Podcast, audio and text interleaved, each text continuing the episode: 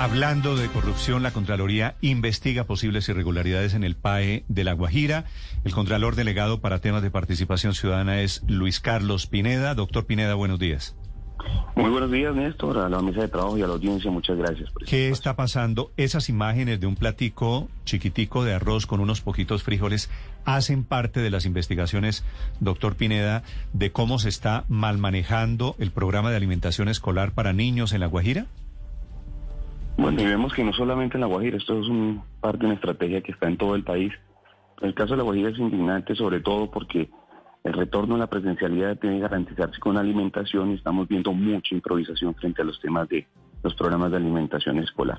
Entonces, esto parte de esta visita, de esta indagación que se está adelantando, recogiendo los elementos probatorios y continuar con todo este eh, estrategia de investigación que está frente a este escenario de alimentación escolar. Alimentos, primero muy pocos, y en el caso de la Guajira, de paz, están dando eh, de almuerzo lo que se debería estar dando en la en el complemento alimenticio de la mañana, es decir, casi quedando de almuerzo a las 11. Entonces esto parte de la investigación, estamos recogiendo las evidencias y sobre todo para complementar el esquema investigativo que se está dando frente a los programas de alimentación escolar en el país, en esto que se ha denominado el retorno de la presencialidad. Doctor Pineda, el asunto en La Guajira, como en otras ciudades del país y otros departamentos del país, es dramático porque prácticamente hay miles de niños que para poder alimentarse van al colegio, porque esas raciones lo que hacen es alimentarlos, es calmarles el hambre. Hoy, ¿cuál es el tamaño de, de los perjuicios que causa este caso de presunta corrupción con el PAE en La Guajira? Mire, si algo hemos visto en los temas de alimentación escolar y en los servicios educativos que los niños, además de estudiar, van por su comida. En el caso de La Guajira se realizaron asignaciones por 77 mil millones de pesos para completar la, lo que es el programa que tiene que distribuirse en 180 días, entre lo que fue este primer semestre con canastas nutricionales en casa y lo que viene ahorita con, con el tema propio del país y la institución educativa. Estamos hablando aquí de recursos en el orden de 77 mil millones de pesos en lo que corresponde al departamento de la Guardia. Pero como lo digo, este tema del retorno a la presencialidad debe observarse también con lo que se ha preparado por parte de las entidades territoriales, por parte de la Unidad de Alimentación Escolar adscrita al Ministerio de Educación, de cómo se va a garantizar el programa de alimentación escolar.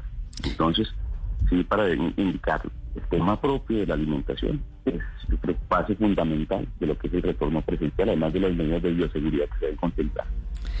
Eh, doctor Pineda, veo que la encargada del PAE en La Guajira da unas explicaciones y dice que es que el menú es flexible y que se trata de darles alimentos que no necesiten una cadena de frío muy fuerte, en fin.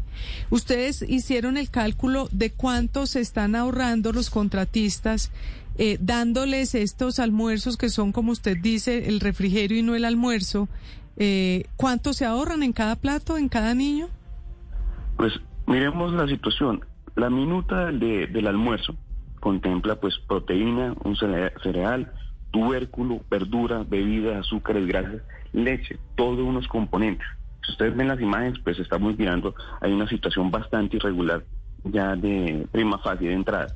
En ese sentido, pues, ¿qué está faltando? Efectivamente, no es tanto la calidad. Ahora vamos con los elementos. No está la proteína, por ejemplo por lo menos. Y eso, pues si no es el caso de una proteína que tiene que ser carne, tiene que reemplazarse con otra proteína. Puede ser carne roja, carne blanca. Sobre eso, sobre eso, doctor Pineda, hay una foto que está circulando hace algunos días en redes sociales que habla de la ración del desayuno del 28 de julio en una institución etnoeducativa de Río Hacha. Es un plato azul donde se ve de desayuno para un niño que es una coquita de arroz y una cucharadita de frijoles. ¿Ustedes han podido verificar si esa ración es la que están entregando?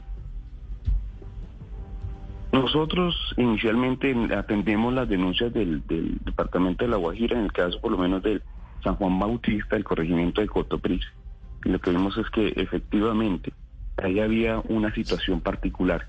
Bueno, dos situaciones. La primera, el 60 eh, solamente estaba garantizando alimentación para el 60% de los estudiantes que estaban asistiendo al retorno presencial y quedaban unos por fuera. Y esto debemos indicarlo, quedaban por fuera, eh, hablábamos con, con, las personas que estaban a cargo, quedaban por fuera pues los grados mayores.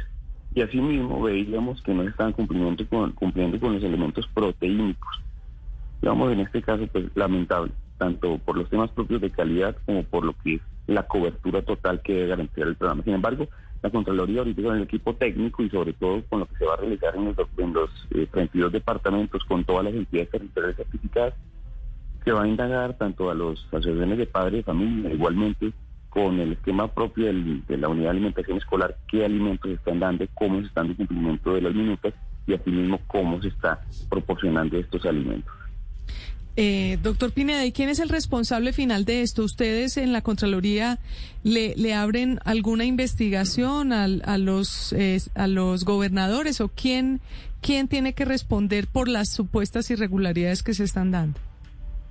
Esto es un trabajo de todos. Aquí debe responder tanto la entidad territorial, en este caso entidades territoriales certificadas. Recordemos que en el país existen 95 entidades territoriales certificadas pero asimismo el tema propio de los contratistas y los supervisores que tienen que estar en esta, eh, en esta labor frente a, la prestación del servicio de los programas de alimentación escolar.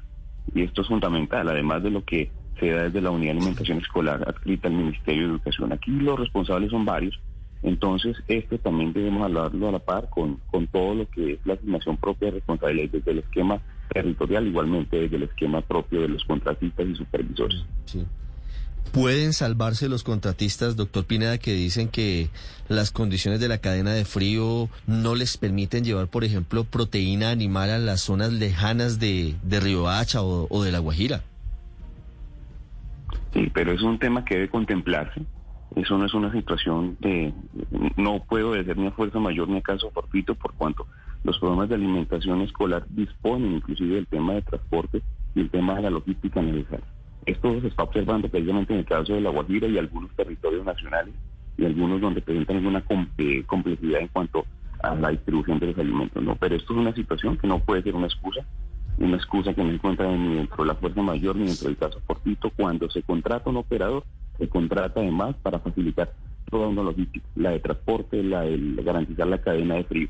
Y sobre todo por esta excusa no se puede dejar de prestar un servicio, por lo menos en lo que tiene que ver con la eh, con los componentes proteínicos para los niños. Doctor Pineda, muchas gracias. A ustedes, por favor, y estaremos informando el resultado de estas investigaciones. hoy termina la visita a La Guajira, 9.27 minutos. Estás escuchando Blue Radio.